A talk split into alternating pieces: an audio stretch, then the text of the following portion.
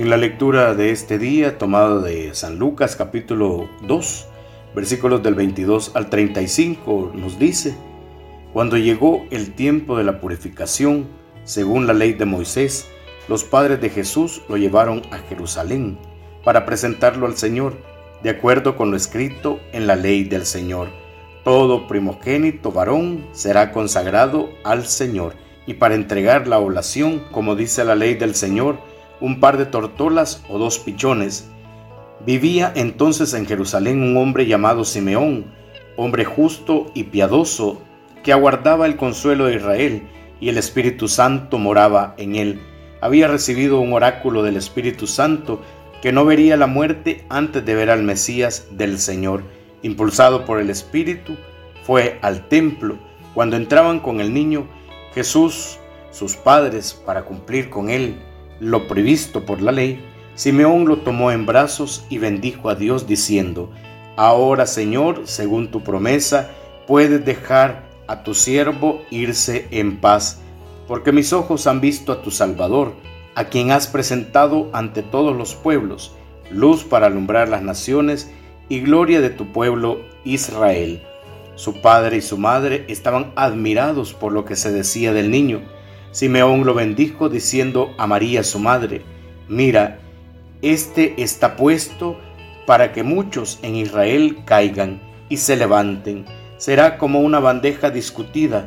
Así quedará clara la actitud de muchos corazones y a ti una espada te traspasará el alma. Palabra del Señor, gloria y honor a ti, Señor Jesús.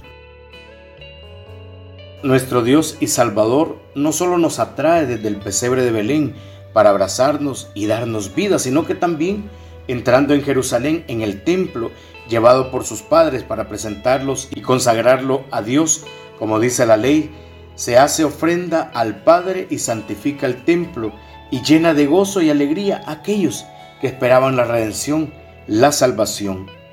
Él es el Salvador esperado, el cumplimiento de esa promesa hecha por Dios, es luz que ilumina, es presencia que abraza y provoca alabanza, como lo describe el anciano Simeón.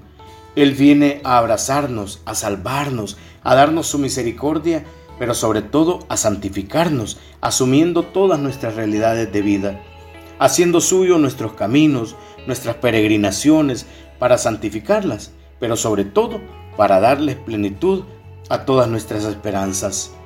El anciano Simeón, hombre bueno, sencillo y atento, se dejó guiar por el Espíritu de Dios y entrando en el templo, recibió y gozó del mejor abrazo, el abrazo del niño Dios, colmando todas sus expectativas y esperanzas, llenando de alabanza, de gozo y luz su alma y sus labios.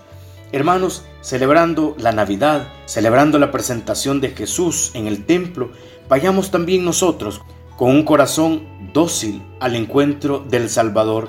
Entremos por la puerta santa para ser abrazados por esa misericordia de Dios, para ser abrazados por el Emmanuel, el Dios con nosotros.